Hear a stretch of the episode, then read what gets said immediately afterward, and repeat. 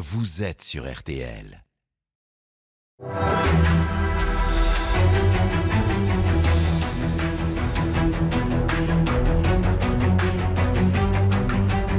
Le grand jury RTL Le Figaro LCI, première partie. Invité aujourd'hui Laurent Berger, secrétaire général de la CFDT. Le débat est dirigé par Benjamin Sportouche. Bonjour à tous, bienvenue dans le grand studio de RTL. Deux invités aujourd'hui pour ce grand jury. Dans la seconde partie, nous recevrons Alain Griset, le ministre en charge des petites et moyennes entreprises, et nos questions seront nombreuses au vu de la situation des petits commerces. Mais dans cette première partie, nous recevons d'abord le patron de la CFDT, Laurent Berger. Bonjour Laurent Berger. Bonjour. Merci d'être avec nous en ce dimanche. À mes côtés pour vous interroger, Guillaume Roquette du Figaro. Bonjour Guillaume. Et Adrien Gindre de TF1 LCI. Bonjour. Laurent Berger, demain, il y a des élections syndicales dans les TPE, les très petites entreprises où les syndicats sont très peu présents. Et d'ailleurs, les centrales syndicales ont du mal à se faire entendre globalement dans cette période où l'impératif sanitaire semble tout écraser. Le télétravail ne s'impose pas partout, par exemple. Est-ce possible d'ailleurs nous en parlerons, on va y revenir. Mais d'abord des questions sur ce confinement version 3, Guillaume Roquette. Oui, hier, euh, le gouvernement a renoncé à imposer les attestations en journée pour les départements soumis à ce reconfinement. Vous pensez que, que le pays n'aurait pas pu euh, accepter un reconfinement strict? Est-ce que les gens en ont assez? Oui, je pense que ça aurait été extrêmement difficile. Moi, je, je m'évertue depuis plus d'un an maintenant à ne pas commenter euh, à outrance la situation sanitaire, en tout cas les, décisions qui sont prises sur le plan sanitaire. Tout simplement parce que je n'ai pas la compétence et deuxièmement, c'est facile de commenter, c'est plus dur euh, d'agir. Mais oui, je crois, et on le sent vraiment dans le monde du travail, un reconfinement très dur, euh, y compris le week-end avec beaucoup d'interdictions de sortie, aurait été très très dur à, avaler d'une certaine manière pour nombre de citoyens. Il y a une grosse lassitude, beaucoup de détresse psychologique aussi, il faut le dire. Et donc, bah, il faut trouver le curseur au bon endroit. Je ne sais pas si c'est le cas, mais en tout cas, euh, euh c'est pas simple à faire. Quoi. Alors, intéressons-nous à la partie qui vous concerne. Euh, le gouvernement nous a reparlé du télétravail cette semaine en disant qu'il fallait autant que possible faire 4 jours sur 5 de télétravail, qu'on pouvait utiliser la possibilité de revenir un jour par semaine dans l'entreprise pour ceux qui le souhaitent, pour avoir des contacts avec ses collègues, ses supérieurs. Euh, Est-ce que vous considérez qu'aujourd'hui, ce sont les entreprises qui ne font pas suffisamment, les salariés qui est responsable du manque de télétravail aujourd'hui Est-ce qu'il faudrait envisager des sanctions? On est, on est, dans un monde qui adorerait euh, trouver le coupable idéal. Mmh. Il n'existe pas en la matière, mais on n'a pas suffisamment eu la deuxième phase, dans la deuxième phase, d'une certaine manière, une discussion sur la façon dont va s'organiser le télétravail. On a eu le premier confinement, tout le monde était chez soi, télétravail obligatoire. Ensuite, on a eu des reprises, euh, des accords de reprise d'activité, et où on a mixé le télétravail et le présentiel. Là, il faudrait réguler davantage la recours au télétravail. Moi, je suis pour la journée de, pour souffler, pour tous ceux qui en ont besoin. Et c'est absolument nécessaire. Une journée au travail, au présentiel Oui, pour ceux qui en ont besoin, qui en expriment le besoin. Je pense aussi que certaines entreprises doivent faire l'effort de davantage développer du télétravail. On a, chez un certain nombre de prestataires, euh, par exemple euh, informatiques ou d'autres, euh, un, un, manque de confiance à l'égard des salariés en télétravail, alors qu'on s'aperçoit que le télétravail, c'est plutôt une intensification du travail et une productivité qui est plutôt à la hausse. Mais est-ce qu'il faut les inciter par un bonus-malus, Laurent Berger Non, vous savez, on n'aura pas le temps de le mettre en place. Je pense qu'il faut euh, être extrêmement clair. Toutes les entreprises entreprises doivent mettre le télétravail lorsque leur activité est télétravaillable mmh. euh, au maximum, un jour pour respirer. Si ce n'est pas le cas, il y aura des contrôles et c'est normal qu'il y ait des contrôles. Mais donc la manière dont ça se déroule aujourd'hui, elle vous paraît convenable? Non, parce que euh, dans un certain nombre de cas, les entreprises ne font pas confiance aux salariés et donc euh, ne font pas une journée de, de, de présentiel, en font plusieurs. Euh, et donc, on pas développé le télétravail. On a signé en décembre un accord télétravail avec les organisations patronales qui renvoyait à la négociation d'entreprises et de branches la régulation en termes de télétravail. Il faut que les entreprises négocient maintenant la mise en œuvre du télétravail. Parce que le télétravail, ce n'est pas le bonheur non plus. Hein. Mais est-ce qu'il y a des salariés qui sont contraints de venir au travail aujourd'hui et qui oui, ne le souhaitent pas il y a des salariés aujourd'hui où euh, le, le, nombre de jours en télétravail euh, n'est pas de 4 par semaine et il est, il est, il est moindre. Donc euh, ça, il faut le dénoncer, nos équipes syndicales le dénoncent. Euh, et puis, il y a aussi des salariés, il faut le dire, qui vivent mal le télétravail. Vous savez, c'est pas, c'est pas, euh, c'est pas binaire. Il y a des salariés qui n'en peuvent plus du télétravail. Et qui, qui voudraient, voudraient qui revenir voudraient, davantage. Qui voudraient venir davantage. Et donc, euh, je crois qu'on répond à cela en s'occupant aussi de la façon dont s'exerce le télétravail. C'est-à-dire, est-ce qu'on a les bonnes conditions pour le faire est-ce qu'on a réinterrogé l'organisation du travail? Au moment du confinement, du, couvre-feu à 18h, il y avait des salariés qui se retrouvaient à 18h à finir leur journée, parfois qui se prolongeait un peu, à avoir fait quasiment aucune pause et qui ne pouvaient plus sortir. Et donc, il faut qu'on réinterroge dans les entreprises la façon dont on organise le, le travail, parce que si ça dure encore, on peut pas euh, faire comme si c'était Entreprise par entreprise ou euh, dans une négociation entreprise par entreprise. Guillaume Et Roquette pour vous, euh, ça restera une parenthèse, cette généralisation du télétravail? Vous, vous souhaiteriez qu'elle perdure après la pandémie ce ne sera pas une parenthèse. Ce qui sera une parenthèse, je l'espère, c'est le télétravail à quasi 100%. Ça, je ne le souhaite pas parce qu'on s'est aperçu que le travail, c'était euh, pas simplement de la compétence individuelle, c'est de la compétence collective, c'est du rapport humain, c'est du lien social. Mais c'est sûr qu'on aura à l'avenir, sans doute, et c'est pour ça qu'on a signé un accord, davantage de télétravail dans tout un tas de secteurs. Et c'est plutôt souhaitable. C'est souhaitable si c'est négocié, si c'est sur, sur la base du volontariat et si on réfléchit l'organisation du travail autrement quand, c'est en télétravail. C'est-à-dire si on, on prend en compte euh, les questions de distanciation, de stress, euh, euh, d'intensification. Donc, mais moi, je pense que le rapport au travail aura bougé, y compris avec cette crise. Sur le lieu de travail, il y a une zone qui interroge et qui inquiète, c'est la question des restaurants d'entreprise, des cantines, pour dire les choses simplement, puisque ce sont des endroits où on enlève le masque, même s'il y a de la distance. Forcément, les risques de contamination sont plus grands. On a vu aussi que c'était l'une des inquiétudes du gouvernement. Est-ce que vous considérez qu'on qu'on peut envisager dans certains cas de fermer les, les cantines, qu'il faut encore durcir les protocoles sanitaires? Comment on évite que ça devienne des clusters? Bah, euh, durcir, c'est pas facile de durcir Mhm. plus. hein. C'est dur aujourd'hui la vie au travail hein, pour nombre de travailleurs. Euh, et puis il faut bien se restaurer. Alors on a déjà ouvert la possibilité de pouvoir manger dans son bureau, sur son poste de travail, ce qui n'était pas autorisé. Ça non plus, il faudrait pas que, ça ne faudra pas que ça perdure. hein. Il faudra, conti- il faudra recréer de la convivialité dans les entreprises. Mhm. Vous savez, c'est, les- si les salariés vivent mal la période aujourd'hui, c'est aussi parce qu'ils ont le sentiment d'être très isolés. Donc il faudra recréer de la- du lien social, de la convivialité sur les lieux de travail. Mais sur Mais- les cantines, oui. Sur les cantines, il faut, il faut regarder le protocole sanitaire. Dans beaucoup d'endroits, les protocoles sanitaires sont plutôt euh, de bon niveau. Le regarder, ça veut dire le faire évoluer Oui, entreprise par entreprise. C'est-à-dire que moi, je ne crois plus, vous savez, y compris sur beaucoup de choses, je crois dans les lieux de travail à la responsabilisation des acteurs de l'entreprise. On a vécu une parenthèse heureuse du dialogue social entre le début du premier confinement et le mois de septembre. Il y a eu beaucoup de dialogue social dans les entreprises sur euh, la façon dont on orga- on organisait le travail, la façon dont on reprenait l'activité, la façon dont malheureusement on faisait face aux difficultés de l'emploi à travers des accords euh, d'activité partielle longue durée. Il faut revenir à ce niveau-là en, en termes de dialogue social pour voir comment on organise les choses. oui. Très clairement, bah, dans les euh, restaurants d'entreprise, euh, peut-être en espaçant encore davantage, euh, euh, lor- lorsque c'est possible, les, les, les, les, les, les- les personnes. voilà. Et ça, ça se discute pas. On ne trouvera pas la règle pour tout le monde. Je crois qu'il faut éviter de penser comme ça parce que ce serait un échec. Laurent Berger, je vous écoute et, et je regarde ce que dit Elisabeth Borne, par exemple, sur la pratique du télétravail. Je la trouve plus sévère que vous, puisque elle pratique, elle a pratiqué le name and shame, c'est-à-dire qu'elle a désigné dans le secteur de la banque assurance euh, ceux qui ne respectaient pas le télétravail. Elle avait désigné trois établissements. Donc elle va plus loin que vous, presque, la ministre du Travail. Elle Non, elle va pas plus loin, Est-ce elle- que vous, vous êtes pour le name and shame et désigner ceux qui ne jouent pas le jeu Oui, oui, je pense qu'il faut désigner ceux qui ne jouent pas le jeu, dans toutes circonstances. Euh, et c'est ce que nos équipes ont fait. Elles l'ont fait lors du premier confinement, elles l'ont fait euh, depuis. Et donc, mais elles, elles le font d'abord dans l'entreprise. Elles disent, elles interpellent leur, leur Mais vous êtes direction d'accord pour d'entreprise. qu'on le dise publiquement? Oui, lorsqu'une entreprise joue- ne joue vous connaissez, vous, délibérément pas le jeu, bah, écoutez, une entreprise qui n'a pas joué le jeu depuis le début sur à peu près euh, tout, c'est SFR. Elle n'a pas joué le jeu du premier confinement euh, parce qu'elle a continué à faire venir des gens. Ils ont embauché des gens.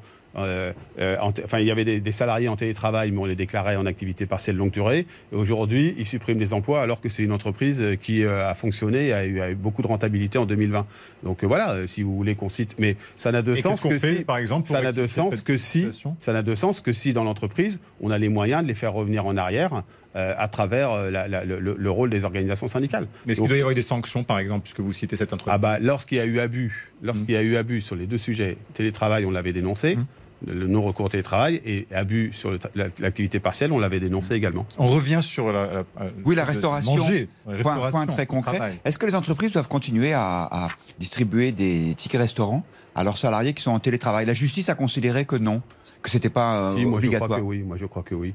Vous savez, les salariés, ils en bavent beaucoup et ils ont joué le jeu depuis un an. Ils ont vraiment joué le jeu. D'ailleurs, les, les- les- les chefs d'entreprise le disent.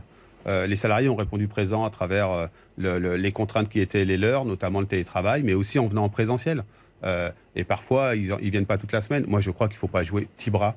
On n'a pas besoin aujourd'hui, pour nombre de, salariés qui ont des difficultés financières, il faut, faut, le dire, il y a le maintien, il y a eu des efforts de fait pour maintenir le revenu des salariés, c'est vrai, mais certains d'entre eux souffrent aujourd'hui parce qu'ils ont quelques jours en chômage partiel de, de, de, de pouvoir d'achat. Il faut maintenir les chèques. euh, Les tickets restaurants. Est-ce que vous, lancez un appel aujourd'hui aux entreprises pour que. Bien sûr, il faut les maintenir. Mais vous savez, ce qu'il faut maintenir dans cette période, et c'est pas vrai que dans l'entreprise, c'est la cohésion sociale. C'est une forme d'unité pour faire face à la période que l'on traverse. Et c'est pas en jouant petit bras, euh, en rognant les droits des uns et des autres qu'on va on pourra Alors, le pour faire. sortir de cette crise, il y a aussi la vaccination, Adrien Jean. Qu'il y en a qui viennent un jour par semaine pour regarder du lien, puis il y a tous ceux qui sont obligés de travailler en présentiel parce que leur métier l'impose et n'est pas télétravaillable, comme on dit désormais. Est-ce que vous considérez que pour ces salariés-là, il faut organiser une priorisation de la vaccination au motif qu'ils seraient davantage exposés que ceux qui pourraient être en télétravail? Oui, je crois. Je crois qu'il va falloir réfléchir comme ça. Euh, c'est vrai euh, pour les salariés qu'on a qualifiés de la deuxième ligne, qui depuis un an ont été assez peu remerciés euh, et, dont le mécontentement augmente. Parce qu'ils sont de nouveau exposés.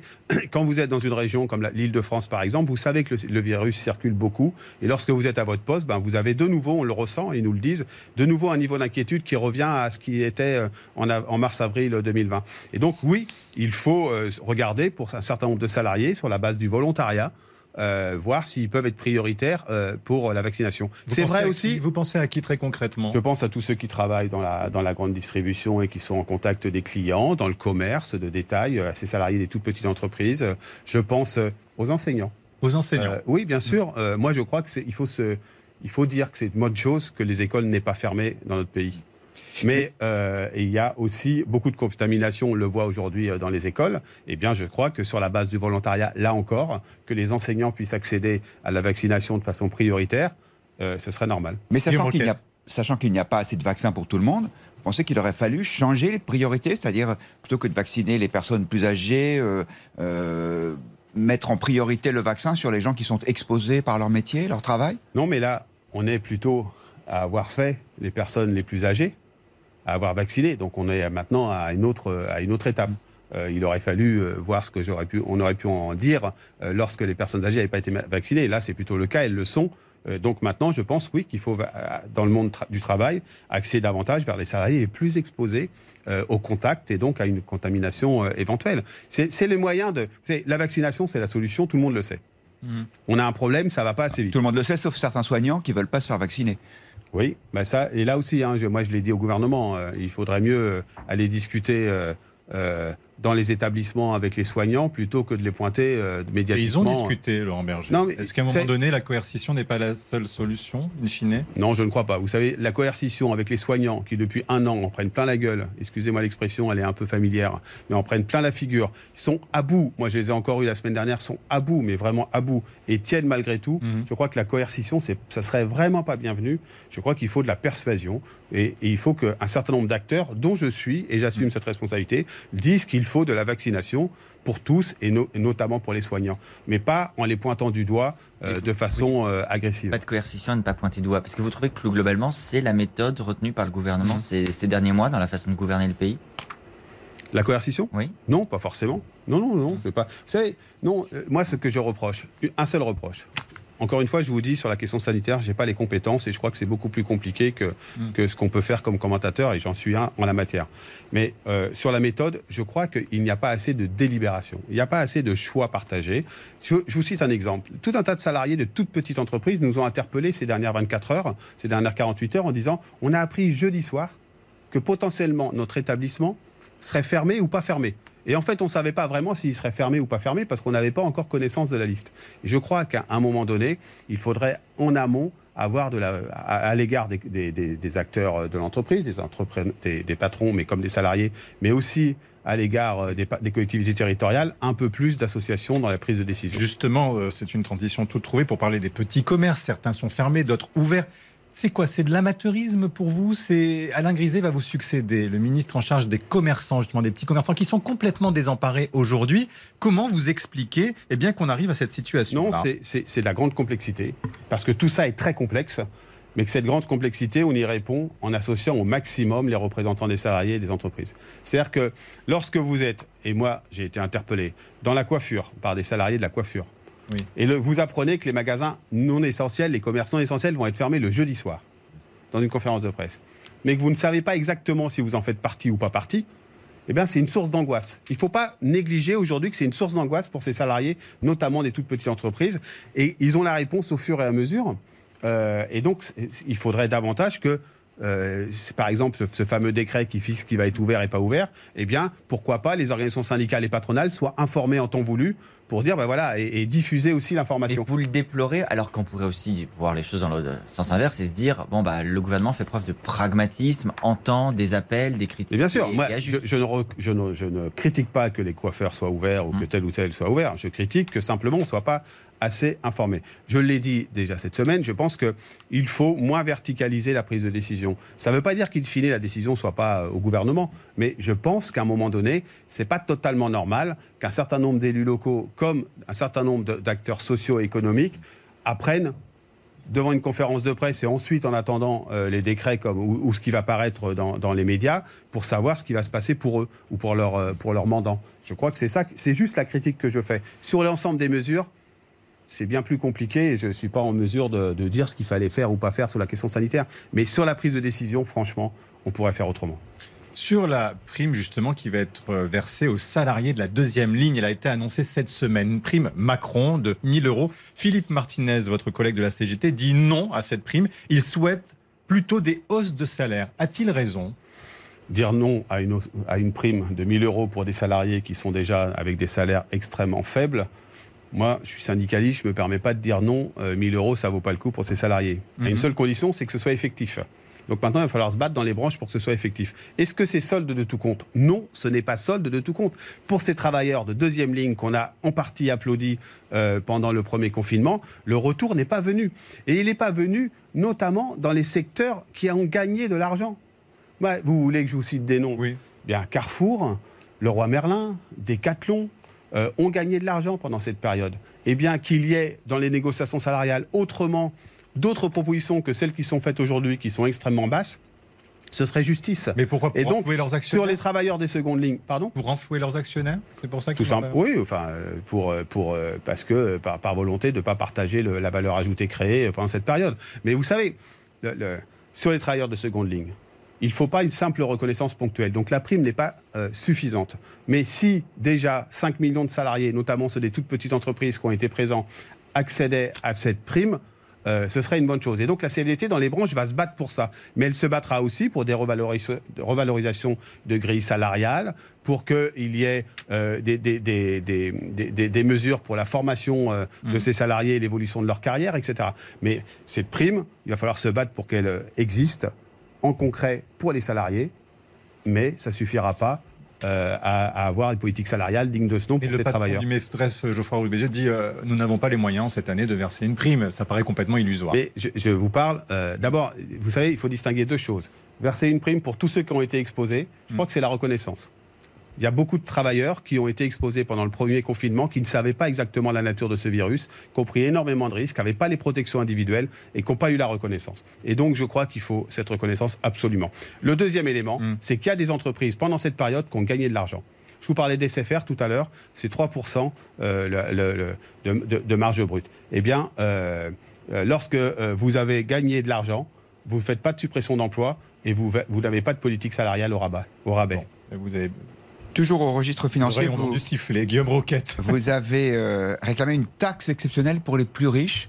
C'est une décision euh, idéologique non, c'est pas une décision idéologique du tout. Une position, pardon, parce que c'est pas vous qui décidez en l'occurrence. Oui, c'est pas moi.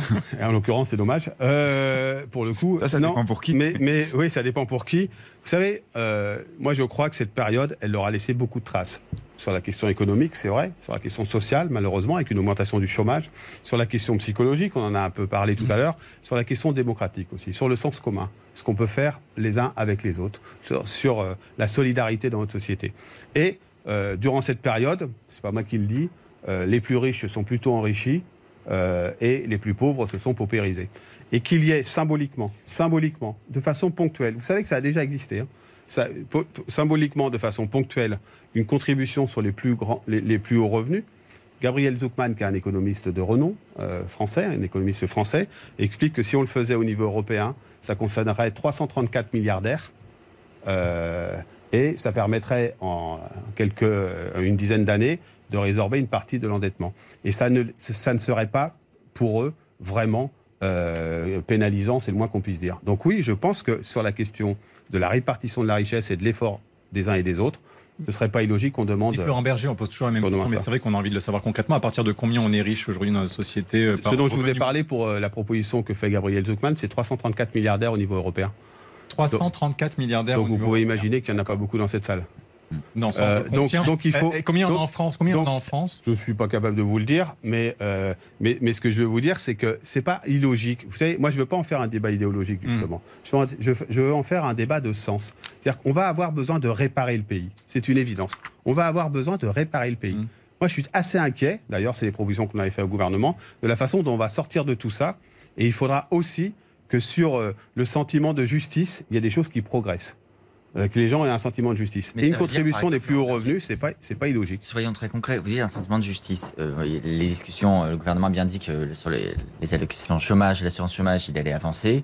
il y a déjà vos camarades de la FO et CGT qui disent qu'ils veulent attaquer les dispositions prévues. Est-ce que vous allez vous associer à cette démarche? Est-ce que c'est l'état d'esprit de la CFDT bah D'abord, vous avez raison de souligner que quand même, ça montre bien, on est réticent à faire contribuer les très très riches euh, mais par contre, on n'a pas, pas, de, pas de pudeur euh, pour attaquer euh, les, les, les, gens les plus précaires. Et cette réforme d'assurance chômage, elle va être très très dure pour les, les demandeurs d'emploi précaires, enfin les travailleurs précaires qui sont demandeurs d'emploi de temps en temps, à partir du 1er juillet. Nous, on est en train d'étudier avec nos avocats les, projets de décret qui sont sur la table. Demain, on se prononcera contre, évidemment, euh, lors d'une consultation dans une, dans une commission sur ces, sur ces décrets. Et puis, s'il y a le moindre levier pour attaquer au Conseil d'État, nous le ferons.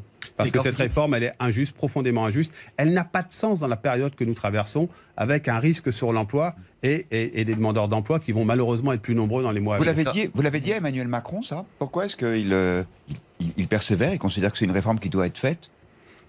Je crois que. Euh... Oui, il vous écoute pas tout simplement. C'est vrai que euh, pas toujours, évidemment, ça c'est sûr. Pardon Pas toujours, c'est évident. Euh, le, le, Vous savez, je crois qu'il y avait une volonté de montrer qu'on pouvait réformer pour réformer.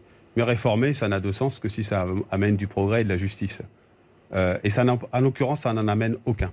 Aucun. C'est juste pénalisant pour les, pour les demandeurs d'emploi. Donc je crois que là, pour le coup, on a une posture un peu, un peu idéologique d'une certaine manière, c'est-à-dire j'avais dit que je ferais cette réforme de l'assurance chômage, je la fais. Parce que ça incite les gens à rechercher du travail. Mais, en ce moment, ça n'incite personne à rechercher du travail. Ce dont on parle, parmi les gens dont on parle, c'est les salariés des hôtels, cafés, restaurants qui sont parce que ce secteur-là utilise beaucoup de salariés en, en, contrat court. Ces salariés, en ce moment, ils en voudraient bien du travail, ils voudraient bien travailler, ils ne peuvent pas. Enfin, ce qu'il faut comprendre, c'est qu'en 2019, cette réforme, elle était injuste mais avec une logique euh, euh, de telle, une telle logique, on pourrait se dire, bah voilà, elle peut avoir du sens. Là, elle n'a pas de sens. Au-delà d'être injuste et sévère et très dure, elle n'a pas de sens. C'est-à-dire qu'elle va contraindre des gens, soi-disant, à reprendre du travail, là où il n'y a pas de travail, où ils sont dans des secteurs où il n'y en a malheureusement pas. Donc il faut la repousser ou Il ne faut pas l'appliquer. Il, fallait, il fallait faire ce qu'on avait proposé, une remise à plat du système d'assurance chômage et sûrement pas faire cette réforme. Sur réforme les retraites,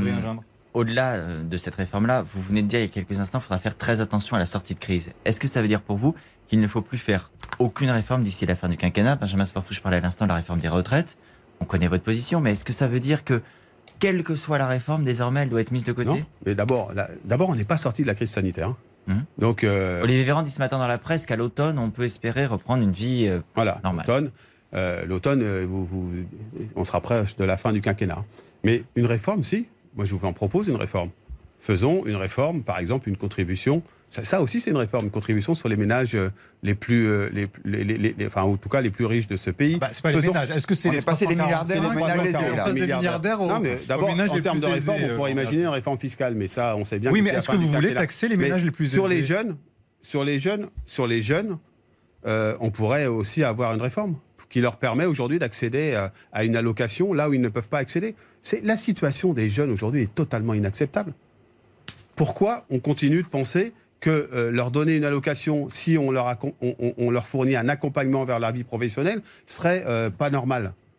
Eh bien, ça, ça s'appelle le RSA jeune ou la garantie jeune universelle. Ça, on a de la place pour faire une réforme de ce type. Si des réformes, on peut en faire, mais la réforme, c'est pas un mot magique.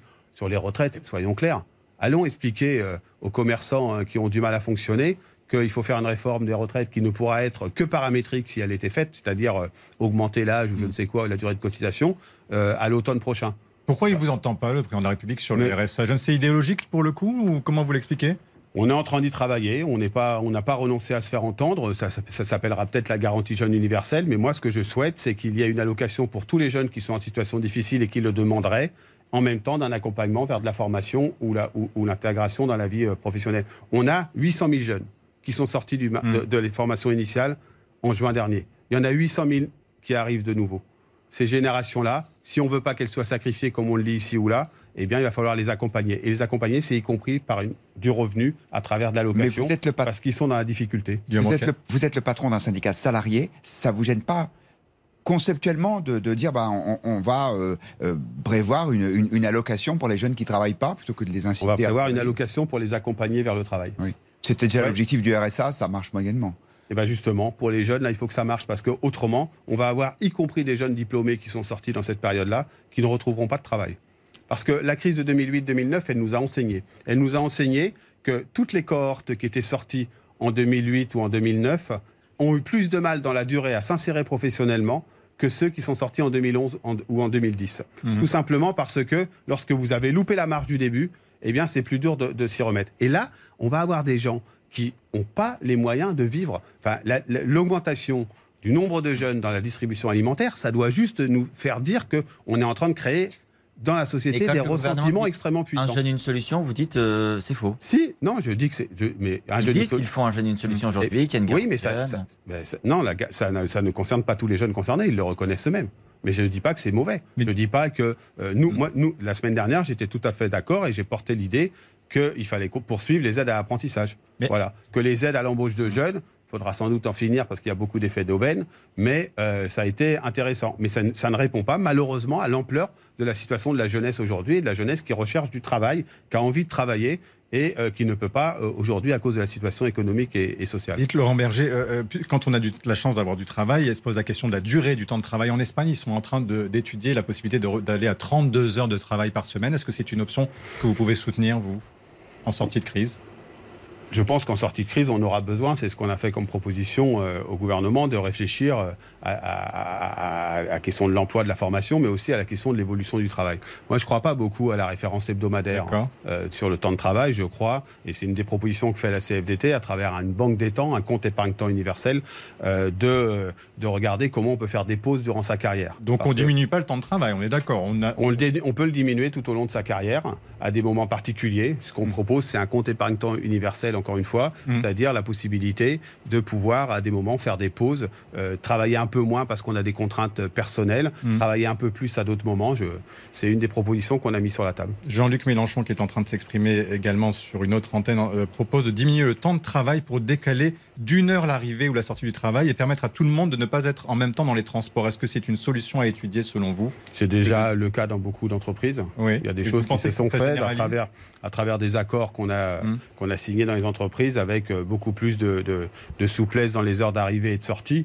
Tout simplement parce que dans cette période, il vaut mieux qu'il y ait moins de monde dans les, dans les transports euh, en même temps. Mm. Mais c'est déjà, euh, c'est déjà en place pour nombre d'entreprises. Une dernière question, puisqu'on parlait d'Emmanuel Macron et de- du lien entre l'exécutif et les partenaires sociaux. Est-ce que depuis le début de la crise, vous avez l'impression d'être davantage écouté ou moins, Laurent Berger, par le président de la République Non, mais on est, vous savez, à chaque fois qu'on a besoin de contacter, euh, et personne ne pourrait dire le contraire, euh, sur la situation d'une entreprise en difficulté ou autre, euh, des, des, des, des- ministres, on peut le faire. Le seul problème, c'est pas d'être écouté, c'est qu'aussi qu'à un moment donné, on, peut, on puisse co-construire. Vous savez, cette crise, on s'en sortira pas les uns contre les autres, on s'en sortira ensemble.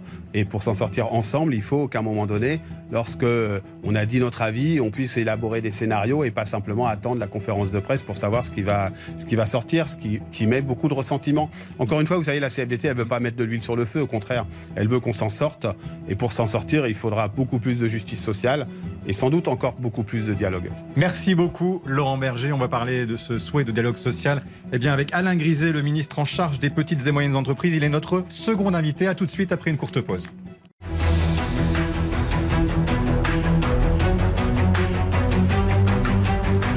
Jury RTL Le Figaro LCI, deuxième partie.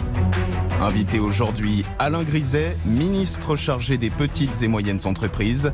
Le débat est dirigé par Benjamin Sportouche. Avec à mes côtés Guillaume Roquette du Figaro et Adrien Gindre de TF1 LCI. Bonjour Alain Griset. Bonjour. Merci d'être avec nous pour cette seconde partie. Vous êtes donc euh, ministre délégué aux petites et moyennes entreprises dans le gouvernement de Jean Castex depuis juillet dernier. Et c'est un monde que vous connaissez bien puisque vous avez vous-même commencé comme artisan taxi à Lille en 1975.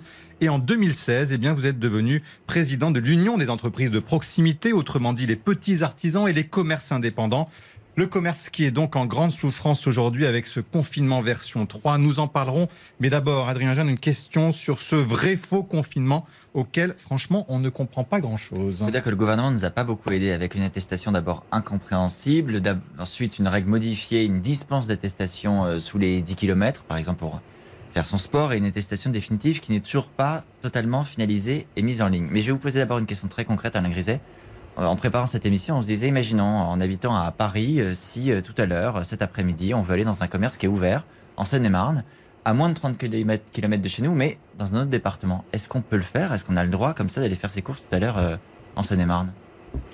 Bien, tout d'abord, permettez-moi un mot pour dire que tout le monde constate qu'on est dans une crise tout à fait exceptionnelle, qui est terrible sur le plan sanitaire, qui est terrible sur le plan économique, et que la volonté du gouvernement, c'est, depuis le mois de mars, c'est de protéger à la fois les Français sur le plan sanitaire et les entreprises. Ça, c'est la ligne de conduite que nous avons. Et tous les jours, dans ma fonction depuis le mois de juillet, vous l'avez dit, euh, c'est le travail que je fais avec mes collaborateurs. Regardez comment on peut trouver les solutions adaptées à tel ou tel secteur d'activité. Des solutions compréhensibles, si possible. Et, le plus compréhensible possible. Alors, ce préambule est en fait, est-ce que vous pouvez répondre à la, question Sur votre question, il est évident qu'au-delà des 10 km, Hum. Aujourd'hui, il n'y a pas de possibilité de sortir du périmètre s'il n'y a pas des circonstances exceptionnelles prévues dans les attestations. Mais faire vos courses au-delà de 10 km, la réponse est non. Alors, puisqu'on parle toujours de ces attestations, est-ce que vous-même, quand même, Alain Griset, quand vous avez vu ces attestations, les premières, vous n'avez pas pensé à un gag, comme beaucoup de Français, qui se sont dit, bon, bah, ça doit être une fake news, tellement ça paraissait un peu ubuesque non, tout, d'abord, euh, je veux dire que depuis le début de cette crise, moi, ce que j'ai constaté, et je l'ai dit avant d'être ministre, donc je le dis d'autant plus facilement aujourd'hui, c'est que l'État avait quand même fait preuve, pendant cette période, surtout au niveau territorial, aussi au niveau national, euh, d'initiatives visant à essayer de s'adapter aux circonstances. Mm. Et souvent de faciliter les choses. Ça, c'est le, le, point général. Ensuite, sur l'attestation. Bon, vous savez, qu'est-ce qui s'est passé globalement? Il y avait une attestation qui existait. Des nouvelles mesures sont prises. Et donc les, personnes, euh, les fonctionnaires qui travaillent là-dessus disent voilà, on ajoute euh, à l'attestation euh, des règles pour les, nouvelles mesures de façon à ce que ça puisse être contrôlé. Bon, effectivement, on constate à un moment donné que c'est devenu quelque chose qui est difficilement lisible.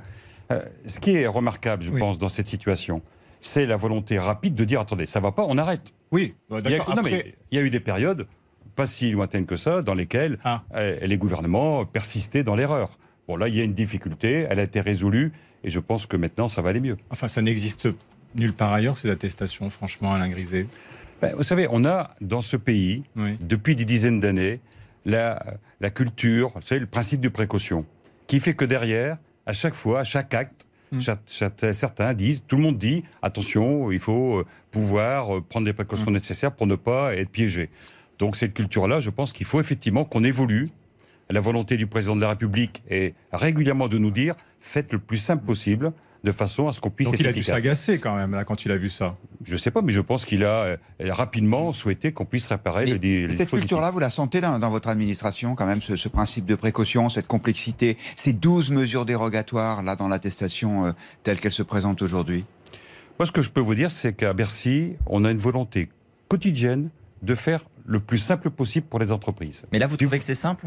Ah non, mais je, vais vous parler de ce que je fais à Bercy. Cette mesure-là, c'est bon, solidaire, mais c'est pas l'attestation n'a pas été faite à Bercy. Mais sur ce que nous faisons, c'est le ministère de l'Intérieur, les attestations. Le ministère de l'Intérieur avec le CIC. Bon. Donc vous n'êtes euh, pas particulièrement convaincu par euh, cette attestation? Bah, La preuve en est, c'est qu'elle a été arrêtée. Oui, je la, nouvelle version, il y a quand même 12 motifs. Hein. Oui, mais enfin bon, si vous allez sur euh, anti-Covid, vous avez les différents éléments qui vous permettent très vite de savoir de quelle façon vous devez vous mm. comporter. Mm. Donc il y a comme des éléments permettant aux Français de ne pas être perdus par rapport à ça. Euh, non, pour revenir à ce que nous faisons à Bercy, il y a un très bon exemple, le Fonds de solidarité, qui est un des quatre dispositifs d'accompagnement des mm. entreprises. Au mois de décembre, nous avions eu un confinement au mois de novembre. Dès le 4 décembre, Fonds de solidarité ouvert. Le 28 décembre, 900 000 entreprises payées. Et tout le monde a considéré que c'était facile d'accès. Et donc, euh, je pense qu'on essaie de faire Alors, tout pour ça et on y arrive. On va venir aux aides, mais d'abord, il y a beaucoup d'incohérences, franchement, dans l'ouverture et la fermeture de ces commerces. C'est à n'y rien comprendre. Si vous étiez toujours artisan taxi, très franchement, Alain Grisé, est-ce que vous auriez pas un peu hurlé en disant mais on n'y comprend rien, tout ça est compliqué et on prend des mesures à la dernière minute, c'est ce que nous disait Laurent Berger juste avant vous. Ben, en tant qu'artisan taxi, j'aurais pas été concerné puisque il continue. mais vous auriez été solidaire. Je pense que vous auriez été solidaire des commerçants et vous avez d'ailleurs été leur représentant. Mais quand j'ai été président du DP, il m'est arrivé assez souvent de critiquer et de demander de la simplification. Donc je continue à considérer qu'il faut participer à cette simplification, à la lisibilité. Sur euh, la décision qui a été prise, Oui. non pas de confinement, mais de restriction, de façon Oui, parce à qu'il ne faut pas dire le mot confinement. Ça, Non, mais c'est vrai, parce qu'on n'est pas- C'est un mot tabou. Non, mais quand vous comparez à ce qui s'est passé au mois de mars, l'année passée, même au mois de novembre, on n'est pas dans la même situation. Bon. Quand euh, on était là, il s'est passé quoi? Au mois de novembre, il y avait un principe de base, fermer tout ce qui n'était pas de première nécessité. Mhm. Donc, a priori, on était là-dessus. On a pris euh, fait de ce qui s'était passé au mois de novembre. Et donc, on a dit, ben oui, il est possible que dans telle ou telle activité, il est nécessaire d'ouvrir. Donc, il y a un travail qui a été fait toute la journée vendredi, et je peux vous assurer que ça a été vraiment un travail Mm. très important pour dire, est-ce qu'il est possible ou pas de laisser ouvert tel ou Mais tel... se- selon quels critères, pardon, Alain Grisset, ce qu'on n'a pas du tout, mais alors pas du tout compris, quel était le critère qu'avait retenu le gouvernement pour choisir si un commerce restait ouvert ou fermé? Est-ce que c'est parce que vous considérez qu'il y a un plus grand risque de se contaminer dans ceux qu'on ferme que dans ceux qu'on laisse ouverts Donc tout d'abord, toutes les études le démontrent, c'est pas euh, dans les commerces qu'il y a euh, spécifiquement euh, un taux de contamination important. C'est Mhm. plutôt dans le milieu familial. Donc c'est c'est pas cet élément-là. Il y a un élément de dire est-ce que c'est de première nécessité ou pas? Les alimentaires classiques. Donc il a été fait des commentaires sur les chocolatiers. Les chocolatiers, ce sont les alimentaires. Bien. En plus, il y a Pâques, c'est pour eux important. Ensuite, il y avait la question, par exemple, des fleuristes. Les fleuristes, pourquoi c'était ouvert? Parce que derrière, il y a toute une filière, l'horticulture. J'ai eu des échanges avec Christiane Lambert, la présidente de la FNSEA, qui nous disait le drame absolu s'il fallait jeter toutes les fleurs coupées, euh, tous les plants. Mm. Et donc, pour diffuser euh, euh, cette production, il fallait euh, permettre dans les jardineries et dans les fleuristeries. Mm. Ensuite, Mais ça, Euh, pardon, mais pourquoi vous vous en êtes aperçu si tard Peut-être que vous auriez pu réfléchir à ça pour dès jeudi soir dire les fleuristes resteront fermés plutôt que les annoncer fermés le jeudi et les annoncer, rou- les annoncer rouverts le vendredi. Et Certains ont dû jeter leurs fleurs le jeudi soir. j'y Ou crois- ceci- bah, si, j'y- euh, Non, non, je n'y crois pas du tout. Euh, D'abord, je- jeudi soir, Pardon, on, on sait, on a une vie les uns les autres. Oui. Il se trouve qu'on s'est promené hier dans Paris. Il y a des fleuristes qui étaient fermés parce qu'ils pensaient qu'ils n'avaient pas le droit de- de- d'ouvrir. Il y a quand même une grande improvisation dans, dans la manière dont tout cela s'est fait. D'abord, le, Premier ministre jeudi soir a fait des annonces et c'est pas le Premier ministre qui doit ou qui peut faire la liste exhaustive de tout ce qui va être fermé ou pas. Il a dicté un principe. Le principe, c'est de dire les commerces sont fermés, sauf les commerces de première nécessité. Ensuite, il y a eu un travail pour dire, ben, au regard de ça, est-ce qu'il est possible ou pas d'avoir quelques commerces Et d'ouverts par exemple, vous disiez, euh, très bon exemple, les chocolatiers, il y a Pâques bientôt, les fleuristes, euh, a l'horticulture derrière, mais le gouvernement n'arrête pas de dire aux Français, faites du sport, aérez-vous. Et on ne peut pas acheter de chaussures de sport, par exemple, euh, pendant ce troisième confinement ou se freiner sans enfermer. Quelle est la logique à dire aux Français, faites du sport, mais vous ne pouvez pas acheter d'articles de sport, par exemple? Mais on peut acheter les équipes de sport, puisque le click and collect, le commande-retrait est possible dans les magasins de sport. Donc euh, celui qui veut acheter des chaussures de sport peut très bien commander ses chaussures et les Oui, retirer. mais vous avez commencé en disant tout à l'heure qu'on ne se contaminait pas dans les commerces, donc vous comprenez qu'on est extrêmement perturbé et troublé sur la logique qui Oui, sous-tend certes, toutes ces certes, mais on voit bien aujourd'hui que les commerces de sport, souvent, ce sont des commerces où il y a beaucoup de superficie. Et la règle qui restait la règle, c'est de dire tous les centres commerciaux, les magasins de, de plus de 10 000 ou 20 000 sont fermés. Et donc là, on était dans une grande majorité de commerces qui avaient une superficie très importante. Donc on a dit on les laisse fermer. Bon. Et par ailleurs, c'est possible quand même d'aller retirer des affaires de sport en faisant click and collect. Donc Mais- il n'y a pas de restriction pour les Français dans ce domaine-là. Et est-ce que ça peut encore changer, euh, la liste de ce qui est ouvert ou, ou fermé, comme ça s'est passé sur les, sur les fleuristes? Est-ce qu'il y a encore des gens à Bercy qui travaillent en disant peut-être qu'il il y, a des- il y a des commerces qu'on a fermés abusivement? Par, oui, par exemple, euh, on peut aller chez le cordonnier, mais pas acheter de chaussures, euh, Alain Grisé. Non, mais chez les cordonniers, euh, il y a un principe qui est très clair. Bon, euh, depuis le mois de mars dernier, 2020, pour accompagner les entreprises, on part des codes NAF. Bon, Oui. Pour beaucoup d'entrepreneurs, c'était euh, abstrait. Euh, les Oui. codes NAF, c'était pour les statistiques. Bon, là, Les codes NAF, c'est un code un administratif. code sera- administratif par activité. D'accord. Par activité. Bon, c'est ça qui a permis de dire il y en a qui sont dans le secteur S1, le secteur S1 bis. Bien. Les cordonniers sont dans un code NAF qui correspond à la réparation, donc de, par exemple des ordinateurs. Donc ils sont dans ce code-là. On a dit on va pas décortiquer le code. Non, Donc, mais vous vous rendez compte code. comme c'est quand même tout ça est administratif. Alors justement, mais alors puisque vous posez cette question, écoutez la question en plus parce que c'est exactement sur ce thème-là. Écoutez donc Jean-Michel Caram qui est à la tête du groupe Yeva. Le grand jury, la question en plus. Bonsoir, Monsieur le Ministre. Vous avez décidé par décret de fermer plus de 60% des boutiques de l'atelier du sourcil, enseigne qui emploie plus de 500 salariés dans son 12 boutiques. Cette enseigne a le même code d'activité que les coiffeurs que vous maintenez ouverts. Pouvez-vous me dire quelle est la différence entre couper un cheveu et épiler un sourcil? C'est le vous même. remercie. Pardon, c'est donc Jean-Michel Caram. C'est le même code NAF. Exactement ce dont vous nous parliez à l'instant. Et ils ne sont pas autorisés à ouvrir Alain Griset. Exactement ce que vous nous disiez. Si on a le même code, on peut ouvrir. Ben là, c'est pas le cas. Ils ont le même code, mais ils peuvent pas ouvrir. Oui, parce qu'il prouve que euh, tout est très complexe et qu'il faut naturellement regarder toutes les situations une par une. Donc vous posiez la question de dire est-ce Est-ce qu'il est, c'est possible encore? Parce que effectivement ça fait vendredi, on constate que là il y a encore des ajustements. Pourquoi pas? Vous savez, à Bercy, on est sur le pragmatisme, sur l'écoute, la concertation, le pragmatisme. Donc si on voit que telle ou telle mesure peut être améliorée, on le fera passer chez le Premier ministre de façon à ce que... on Donc vous pouvez encore bouger sur cette liste. C'est ce que vous nous dites aujourd'hui. Cette liste peut encore bouger dans les jours à venir. Bon, on va éviter euh, tous les jours de modifier les règles qui, de ce que vous dites, sont Mm. déjà complexes. Mais si jamais il y a vraiment une aberration, possible, on ne sait jamais, on regardera euh, positivement. C'est le cas, par exemple, pour euh, cette On, on regardera ce cas particulier. Ouais, on a eu l'autre cas avec l'esthétique. Oui. Euh, On a eu de la concertation avec les organisations avec la CNAIB, qui souhaitait euh, pouvoir ouvrir. Bon, la décision a été prise de ne pas le faire. Donc voilà, on regarde euh, cas par cas. Et sur ça, ça peut, ça peut évoluer sur les instituts fois, parce, on- que, parce que très franchement, quand vous lisez, alors peut-être pas sur les instituts de beauté, mais quand vous lisez le euh, rapport qui a été fait une nouvelle fois par l'Institut Pasteur, l'étude Comcor, qui dit clairement que la fréquentation des lieux publics où les gestes barrières peuvent être respectés, comme les commerces, eh bien, ce n'est pas associé à un risque de surinfection, un, un su- un surrisque d'infection, pardon. Donc, en gros, les commerces ne sont pas un lieu de transmission, Alain Griset. C'est ce que je vous disais il y a quelques minutes. Mais le principe de fermeture repose sur le fait d'éviter les brassages de population. C'est ça le principe. D'éviter le brassage et le mouvement et le croisement euh, des Français. Donc c'est ce principe qui a été mis en avant pour fermer les commerces. Vous savez bien, Bruno Le Maire le dit également, qu'en ce qui nous concerne, on a toujours milité pour une ouverture la plus grande possible. Mais néanmoins, la question sanitaire est prioritaire. Et donc, à partir du moment où il y a une question sanitaire, il y a des mesures à prendre. Une des mesures, ça a été de dire on ferme les commerces qui ne sont pas de première nécessité. C'est la règle qui s'applique aujourd'hui. Et donc, on comprend que c'est un arbitrage que vous avez euh, perdu. Euh, vous disiez qu'il ne faut pas de brassage. Euh, on a tous vu également hier les images dans les parcs, les jardins, dans les zones euh, qui sont censées être euh, confinées ou sous restriction. Certes, c'est en extérieur, mais il y a des endroits où la densité est très importante, il y a des endroits où les gens enlèvent le masque. Est-ce qu'en réalité, en appelant les gens à se rassembler à l'extérieur, on ne va pas, euh, d'une certaine manière, aussi faciliter euh, ces excès? Parce que bien évidemment que le gouvernement n'appelle pas les gens à se coller et à enlever le masque, mais le fait est que c'est comme ça que ça se finit à la fin. Vous savez, il y a des, choix qui sont faits, et le choix qui a été fait, c'est de faire confiance à la responsabilité de chacun. On n'est pas un pays dans lequel on pourrait euh, imposer, euh, dans certains pays, en mettant l'armée, en disant aux Français, vous ne pouvez pas euh, sortir de chez vous. C'est la liberté. Et là, c'est de dire, euh, on prend des mesures de restriction, Mhm. mais on n'enferme pas les gens. Donc, il y a la possibilité de sortir, de s'aérer, de faire du sport.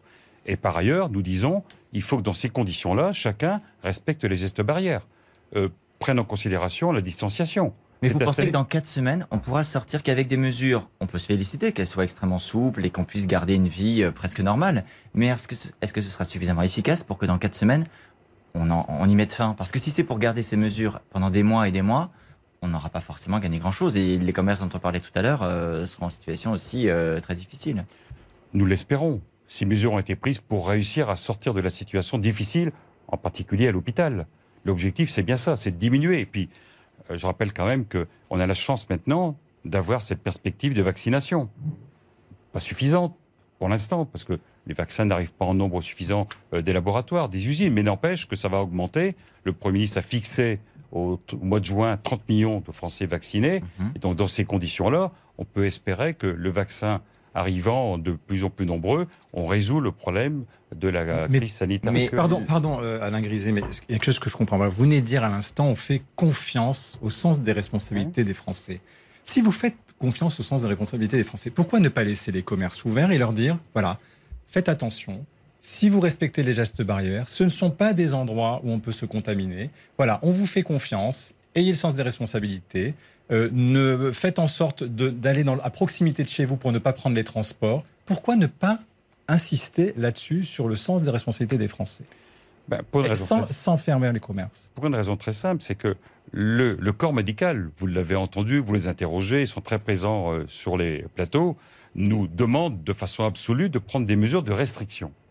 Si on dit, euh, écoutez, euh, ok, on vous entend, mais on prend aucune mesure, à un moment donné, il n'y a, pas de, y a pas de compréhension. Mais ils n'ont pas demandé ces mesures-là, pour le coup. hein. Non, enfin, ils ont demandé des mesures bien pires que ça.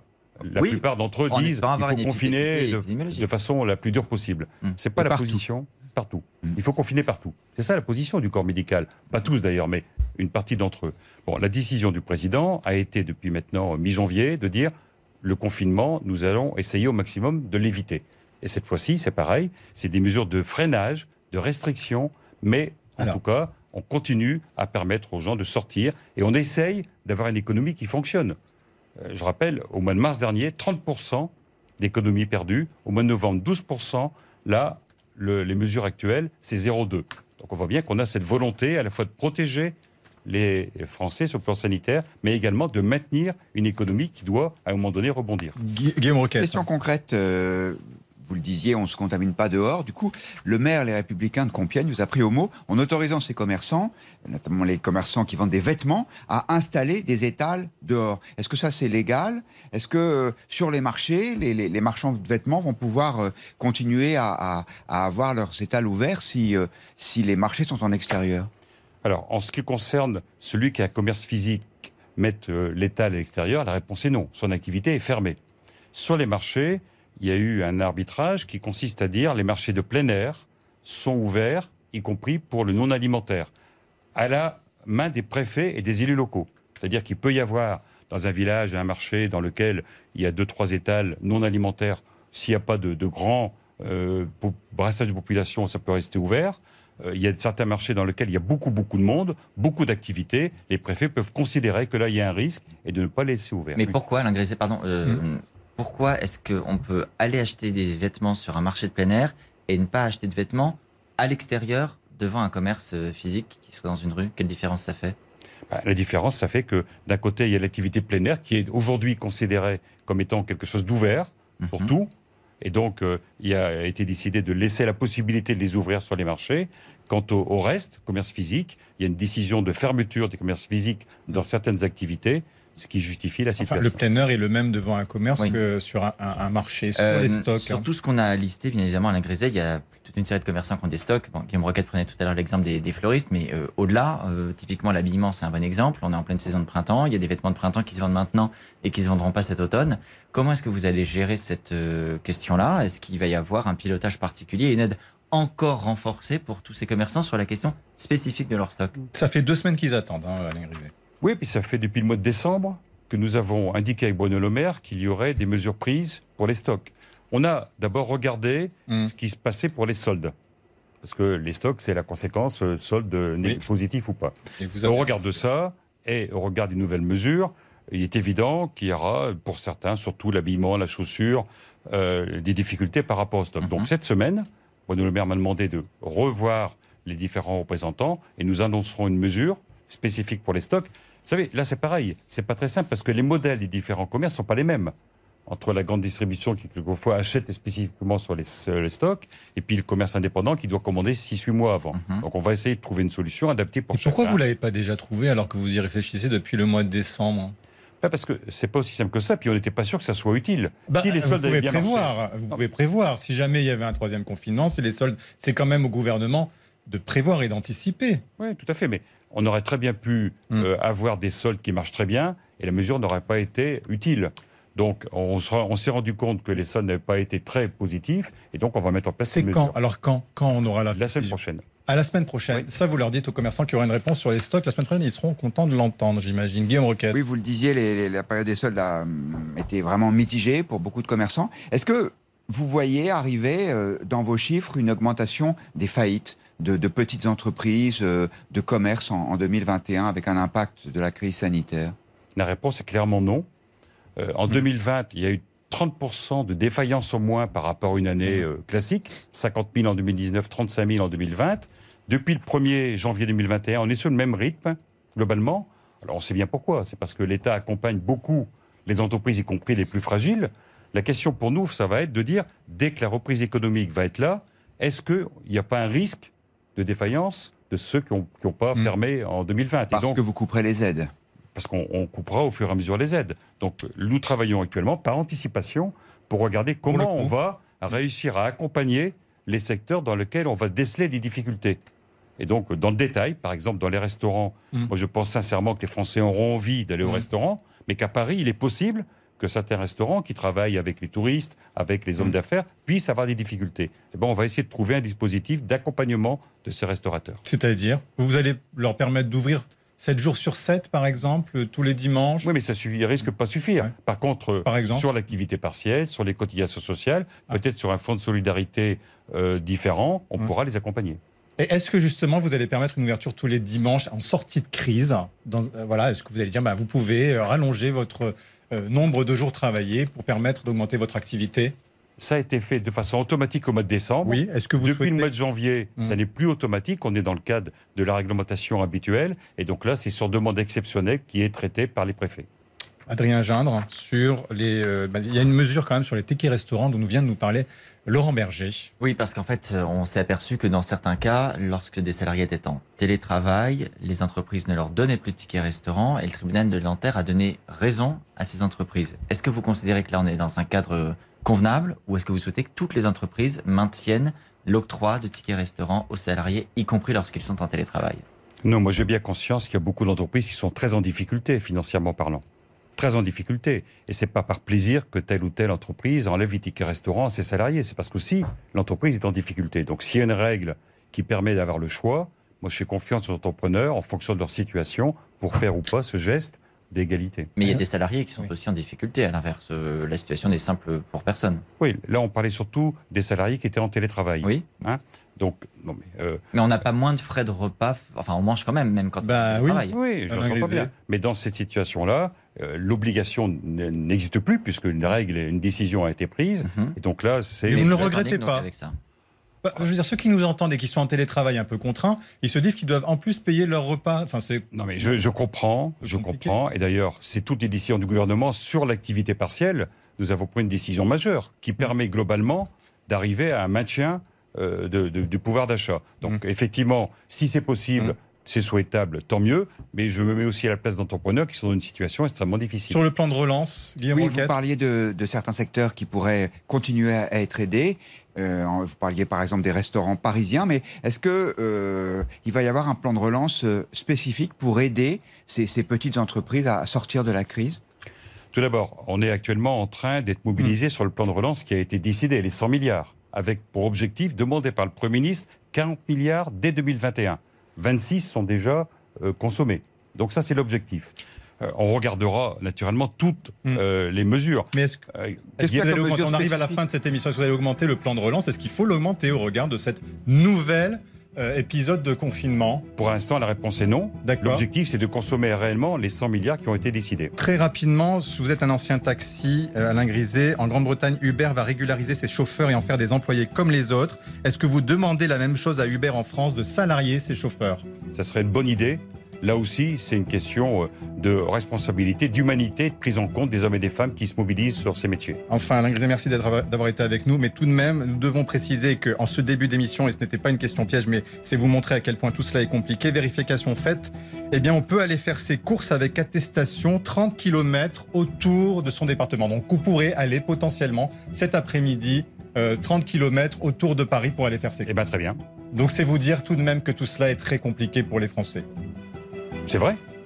Merci. Mais pour les membres n'empêche du qu'on gouvernement. essaye Et pour les membres du le gouvernement aussi. Oui, mais on essaie au jour le jour de s'améliorer, de trouver des solutions adaptées. Oui, mais ce que vous disent euh, les, les- les auditeurs, on reçoit beaucoup de, de messages disant, eh bien, c'est compliqué à chaque fois de dire que ça va se, se réparer, ça veut dire qu'on n'a pas fait les choses dans le bon ordre. On en reparlera avec vous certainement et d'autres invités dans ce grand jury. Merci à tous de nous avoir suivis. Portez-vous bien à la semaine prochaine. Merci à vous.